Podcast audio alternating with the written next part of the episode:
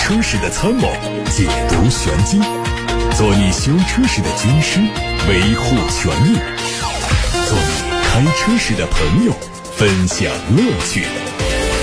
调频九二七，傍晚六点半，董涛说车，只和车友在一起。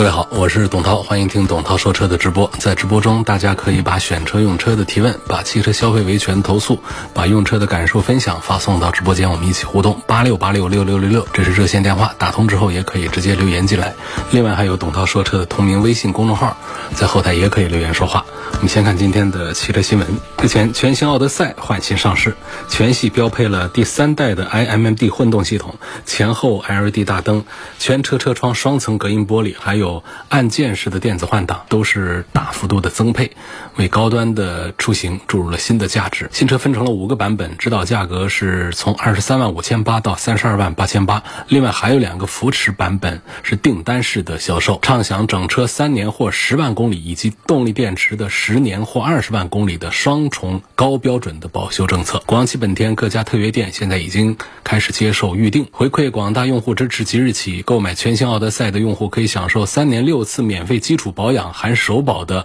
保养无忧礼，置换用户最高可以享受七千元每台的置换礼。比亚迪的官方发布了驱逐舰零五的内饰官图，可以看到车内用上了八点八英寸的全液晶的仪表和十五点六英寸的悬浮式的中控大屏，屏幕的尺寸大到让人意想不到。要知道，这比目前在售的秦 Plus DM-i 高配上的仪表盘和中控屏还要大，中控屏的尺寸甚至可以和自家的旗舰级车型汉 EV 相媲美。这套内饰还配备了一套运动化的座椅，采用了双色拼接的配色和红色的缝线，并且以打孔处理，整个座椅的高级感营造的非常到位。哈弗赤兔新增车型上市，混动版的卖价是十三万八千八，一点五 T 劲享版的售价分别是九万九千八和十万四千八。混动版的外观内饰沿用了燃油版的设计，动力上，混动版是基于柠檬混动的 DHT 的两驱。动力架构做打造，配备的是一点五升的发动机，配的是混动的变速器，电池包是一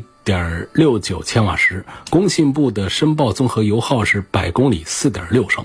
外媒说，宝马 iX M60 会亮相2022年的 CES，也就是国际消费类电子产品展览会。在动力方面，最大功率会超过447千瓦，零百加速时间估计会在4.4秒钟左右。相比目前车系最高动力版本的 iX xDrive 50车型的385千瓦的功率还要强悍不少。而宝马 iX M60 在造型方面可能会有更加运动化的变化。消息说，宝马还可能会在这一次的 CES 展上推一种新。技术只需要按下按钮就可以改变车身颜色，这倒是非常让人期待。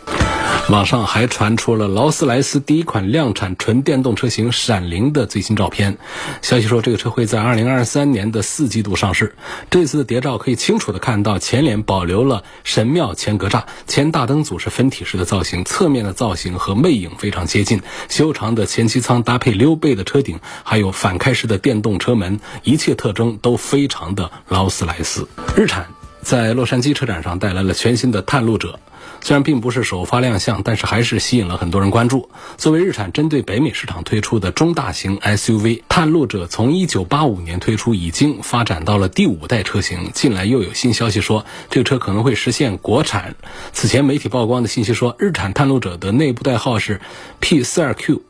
可能会由东风日产来生产。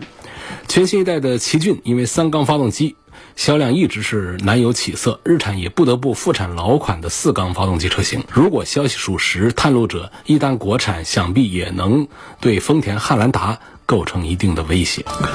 由华为和赛力斯联手打造的问界 M5 目前已经到店了，将在明年的二月份上市。这款车的定位是中型 SUV，前脸的造型比较简洁，大面积的梯形的进气格栅内部配上了多个横向镀铬的装饰，识别度是非常的出色。尺寸方面，车长是四米七七，轴距两米八八，全系标配了隐藏式的门把手，还有后排的隐私玻璃。车内的造型简约时尚，中控台用了大量的皮质面料来包裹，并且还附上了木纹的装饰板，非常有档次感。十五点六英寸的中控屏也是非常的醒目，可以实现车辆、手机、智能家居、智能手表的万物互联。动力是一点五 T 的四缸增程器，还有一块四十千瓦时的动力电池来组成，综合续航里程超过一千公里。二零二二款的领跑 T 零三上市，五款车型补贴后的售价区间是六万八千九到八万四千九。新款车型沿用了老款的外观和内饰。以往高配车型才有的语音识别控制、倒车影像，还有自动驻车以及上下坡辅助全面下放，并且配备了最新的 ESC 车身稳定控制系统。ADC 工况下的续航里程分别是三百零一公里和四百零三公里，其中四百零三续航车型的动力全部升级为八十千瓦。蓝图 Free 也迎来了第一次整车 OTA 升级，这次的版本叫 V 一点一点零。包括了整车升级、强感的高频，还有安全升级等多项功能，提升了该车的娱乐控制、人机管理和性能的表现。另外呢，为了打造符合用户需求的可生长的智能电动 SUV，蓝图汽车承诺每季度至少做一次整车 OTA 升级。随着十二月份产能大幅度提升和芯片供应问题的缓解，预计产能会突破新高。蓝图承诺即日起下定的用户能够在春节之前获得交付。丰田汽车日前表示，他们十一月份全球的总产量是八十二点一三万辆，同比下降了百分之零点八，基本恢复到了去年芯片短缺之前的水平。目前，丰田在日本的产量是二十七点五二万辆，同比减少了百分之七点九；在海外的产量是五十四点六一万辆，同比增长了百分之三点二。丰田表示，十一月份在全球的产量连续第四个月下降，但下降的幅度已经明显放缓。东南亚零部件的供应紧张局面已经得到了缓解。看到来自八六八六后台已经很多朋友在留言，邵先生他发来一个投诉，反映的是小鹏汽车黄石的一家服务中心。一周之前买的小鹏的 G 三，这个电充满之后啊，实际续航只有四百三十公里，标称的是四百六十公里。我把这个情况反映给了四 S 店，可是一直没有解决。我想维权，你这个就别维权了啊！人买电动车之前，我在节目里多次提醒，要有个思想准备。我们买手机。已经早就接受了，可是买电动车还没有接受吗？你买手机都标称的可以续航几天，对不对？你这些智能手机，谁敢说一天不充电？它能够用个一天半，不代表着你可以两天一充电，因为第二天是充不到头的。极少数的手机可以第二天充到头。我说的是智能手机，大家都习惯了接受。说厂家宣称的几十几个小时、几天的待机，我们每天还是都得充电。为什么到了电动车这个事儿上，我们要严格要求它标称四百六就得跑四百六呢？且不说标称四百六跑不到四百六，跑四百三这已经是非常不错了呀！我告诉你啊，就现在到冬天，损耗个百分之四十，就实际的续航里程不到标称的百分之六十，这种情况都是大有车在的，一点不过分啊！标称五百。他跑个三百公里大有车载，有两百公里是不切实际的。当然，这个不切实际是不是就违反了相关法规？没有，目前国家也没有这方面的规定。而另外呢，还有很多的科学家来为你做解释。来说服你，比方说电池到了冬天气温降低，导致它的电池的性能下降啊。比方说我们行驶的路况和实验室的路况不一样啊，我们的风阻不一样啊，我们驾驶习惯不一样，我们车上的载重不一样啊，等等，都可以告诉你说，实际续航里程和标称续航里程之间的差距啊，它是合理的。但至于说差距多大算是不合理？多少是一个坎儿？我们国家还没有一个说法。比方说，实际续航不许低于百分之八十，有没有这样的说法？是没有的。既然没有的话，你说我要维权，这就非常的难。那过去曾经有过类似的，就是特别离谱啊，标称了四百公里，实际跑一百多公里就没电了的。然后消费者也是各种维权的手段都上，最后也是很难有什么实际的效果，不了了之。所以我就劝这位邵先生啊，刚买一个星期的车，好好用啊。这个天气现在已经比较冷了，湖北这是在黄石啊，已经比较冷了。标称四百六，跑到四百三，恭喜你，这车的续航还不错，就别维权了。熊先生说，我的车是二零一九款的奥迪 Q 七，前几天在一条沥青马路上突然发生了严重的向左侧滑，必须方向盘向右纠正才能正常行驶。问四 S 店。他们说没接到过类似投诉。我告诉你啊，四 S 店怎么会跟你说？哎呀，我们接到了好多投诉。我不是说这个事儿是一个大面积投诉啊，我就讲，通常你到四 S 店去反映一个问题，得到的最多的第一句话回复就是：“我们是第一次听到这个投诉。”这话真假难辨。假的还多一些啊！好，我们接着念。说问四 S 店，四 S 店说没接到过类似投诉，但是我在网上论坛看到很多发生这种情况的例子。对此主要有两种说法，一种说法是从麦弗逊悬挂转多连杆的车主呢感受明显，当年奥迪 A 六换代车主也反映过这个问题，不知道是不是设计缺陷。另一种说法是把防爆胎换成普通胎就可以解决问题。我想听听涛哥的意见。这种突然走着走着发生这个向左的侧滑这种情况呢？我们如果说是比较简单的，我想。熊先生不至于是找四 S 店讨说法，还到我们节目当中能够打八六八六电话排队半天，把这么长一段留言把它发进来的话，这个事儿已经给我们这位熊先生带来了很大的烦恼，他才会这样。如果是个简单的，比方说胎压不足导致的，这是很正常的。胎压不足，左边胎压不足，然后往左边侧滑这种情况，我们把胎压打起来就行了。那熊先生一定不是这种情况，是的话不至于投诉搞这么麻烦。我想这个应该还是我们车辆的底盘体系里面出现了一些问题，需要做纠正。我不知道是不是已经过保了。那总之，这个应该是可以在四 S 店里面解决的一个问题。如果说从麦弗逊悬挂转多连杆悬挂，车主们感受比较明显，都有向左侧滑，我觉得这个是不可能发生的一个事情。从麦弗逊转多连杆的这种悬挂的形式，不至于说会导致一个向左或者向右的侧滑，他们只会在。行驶过坎过沟的时候啊，这种颠簸的感觉、碎路的这种过滤，还有转弯的时候的侧倾的幅度上，仔细的体会呢，能够在麦弗逊和多连杆两种不同悬挂之间找到一点点区别。它不至于说换了这种多连杆。换了悬挂之后呢，它出现了一种侧滑，那就是底下的底盘的调教出现了问题，需要纠正嘛。所以这个情况我觉得不至于。另外呢，说把防爆胎换成普通胎这个事儿，我也不赞成，因为防爆胎不会导致一种侧滑的现象发生，普通胎也不是说都不会侧滑。如果我们四条胎的磨损程度一致，胎压一致，而我们的底盘的悬挂机构又没有任何的问题，那么这个车辆。包括转向机构不会有任何问题的话，那么这个车辆是不会出现侧滑的。一定是在从方向机往下到悬挂体系到轮毂轮胎，就这一条边一条线上哪哪出现了问题，才会出现这种侧滑。所以这是我给熊先生的意见。有位李先生问动力、内饰这两个方面，给比较一下，宝马的五三零，还有奔驰的 E 三百 L。内饰方面，我们先说啊，呃，过去大家。基本上都是认可奔驰的内饰比宝马内饰做得好，呃，确实是这样，他们很讲究配色，然后呢，材料不一定说特别环保或者材料特别的高档啊，但是呢，它材料的选择确实是比宝马是用心一些。那宝马呢，比方说，它为了防止前挡风玻璃上的倒影影像反光。他们会选择一些带纹路的一些塑料的表面做上去，防反光的效果挺好，但是它就会让仪表台这个部分呢显得档次感不那么高。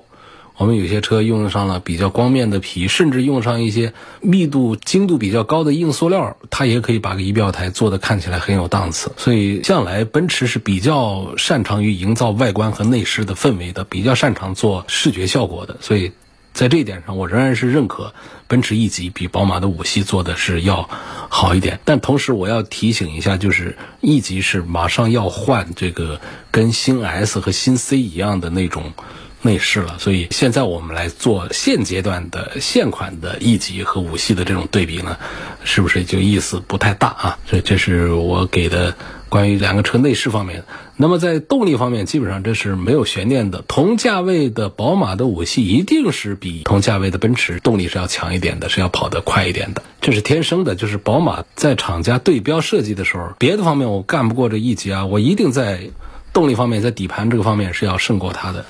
这一点呢，我们不管是从这个账面数据上来看，现在的宝马五系的五三零标称的提速时间是不超过七秒钟的，啊，是在六秒钟。之内的三百呢，也是标称在七秒钟之内，但是实际驾驶感受，你会觉得三菱动力感受要好一点，就是它跟变速箱的匹配呀，跟整个底盘的，包括我们轮上的，就是这个功率还讲你在发动机这儿测到的一个数据，最后到了轮上马力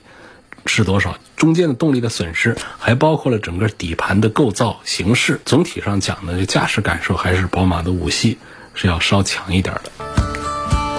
季先生的话题是：现在我们买这个电动车合适吗？各个厂家以后都不做燃油车，那么现在买燃油车用的时间久不久，划不划算？我觉得这个问题不用多想啊。燃油车放心大胆的还有好多年呢。就我们现在全地球上跑着多少燃油车？这些车的使用寿命是很长的，还有很多年。我们既会有丰富的加油站体系，也会有丰富的维修网络体系，也会有非常强大的二手车的转移的体系。所以现在大家来买燃油车，根本不用担心说完了过个几年没燃油车了，我这车成了孤品了。不会的，很多年以后电动车才会。像现在燃油车一样的来普及，更何况现在还有说法，就是说，就现在的这种纯电动车，它是不是我们将来人类交通工具的终极状态？不一定啊，因为现在的这个电的技术发展很快，但是它还有很多方面不完善，而且不管是从环保还是从哪些角度讲呢，还是有一种左口袋转右口袋，它没有对地球真正造成一种环保的一种影响。那真正环保的恐怕还是氢啊。等等这样的一些燃料，所以我觉得就现在不要为着这个趋势去买电动车。你喜欢一款电动车，开了感觉好，咱们可以尝试买，不用冲着这个电动的趋势去放弃燃油车，而刻意的去挑选一款电动车。刚才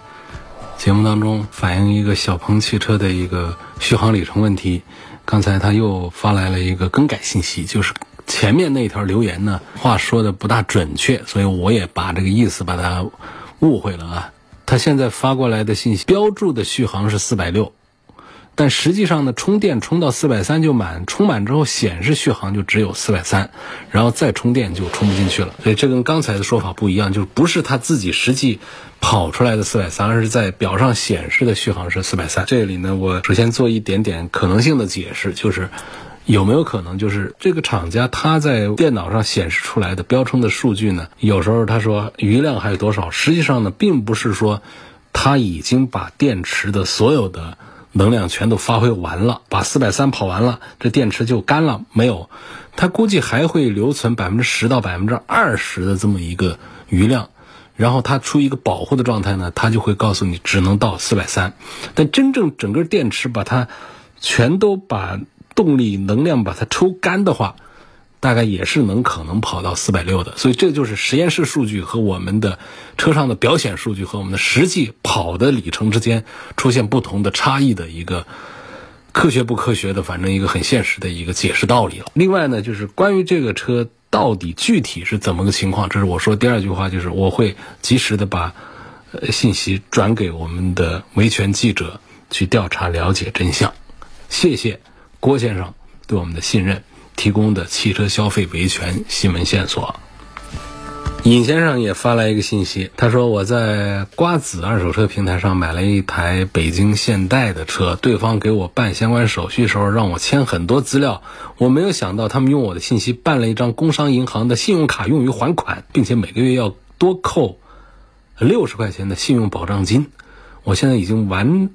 成了三十六期欠款的还款也办理了解押，现在相关的工作人员告诉我说，这个信用保障金是中途可以申请取消的，但是我完全不清楚这个信息。我拨打过市场投诉热线，对方只跟我沟通说退款十二个月的信用保障金，我没同意。另外呢，办理解押多收了我一百五十块钱的手续费，我认为不合理。请问是否可以退还？这个平台在我不知情的情况下还代办了一张信用卡，这个行为是否合规？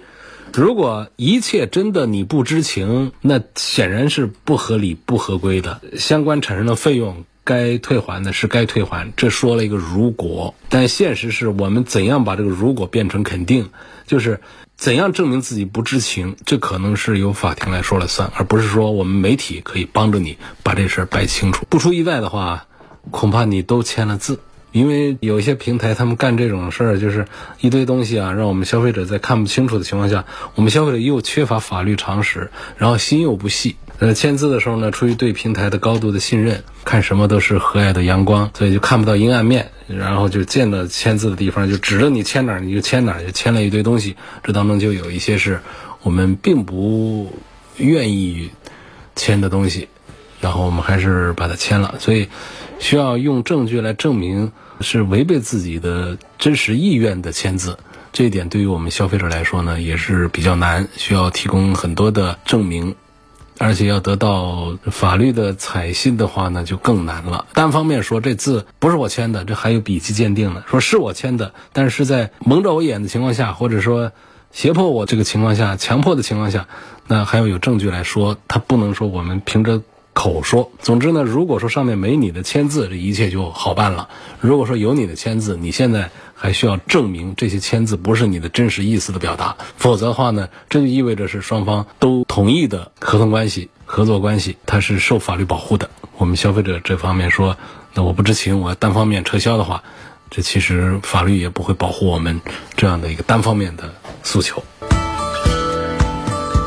有位张女士希望推荐一款落地价格在十五万元以内的 SUV，不考虑新能源车，三十岁的女性开，比较看重空间和油耗，平时用来上班代步，周末带孩子出门会走高速，喜欢外观造型有流线感的，可能还不一定能满足，就是外观造型流线感的这个诉求，适合女士开的。它有几个点我是比较赞成，就是这车呢。它不要太大，带孩子出行啊，干什么就是空间不用太大，因为太大涉及到停车、开车，它都还是麻烦一点。第二个呢，这车子还得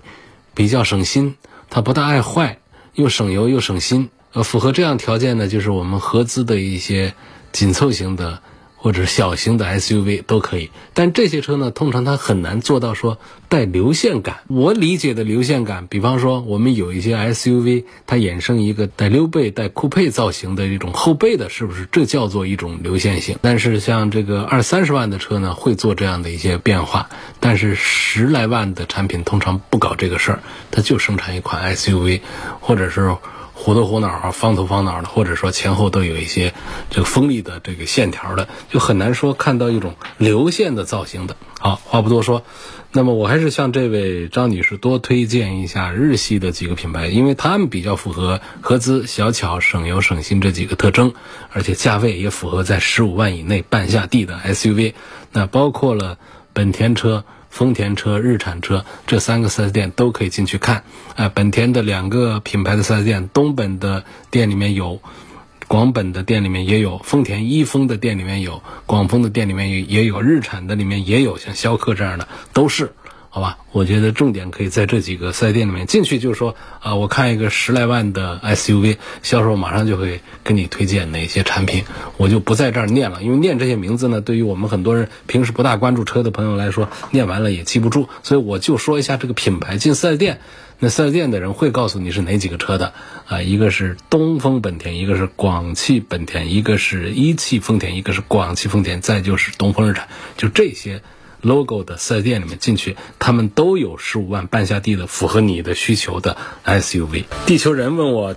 这一代的奔驰 E 级改的不好看，下一代的 E 级会不会改的好看一点？我首先讲，在下一代 E 级的改造方向上，肯定就是瞄准了我们的最新的 S 来的，因为这个就是奔驰的设计风格的风向标。新款的 S 做成什么样，后面的就跟着来，全都是了。比方说 C 级已经做了，一级轮到他改的时候，他也会这么做，外观内饰全这么改。如果说你说我看不惯它的外观，那没办法，你还得等到五六年以后，等到在它的下一代。这几年你就照着这个小 C 和大 S 这两个车的外观去看，改款的 E 级也就是改成那样了。你喜欢也得是那样，不喜欢也得是那样。所以这是关于它的外观内饰方面，其实大家现在都是比较赞成的。说奔驰的这一代的全新的 S 还有 C 级上用的内饰的风格是很讨人喜欢的，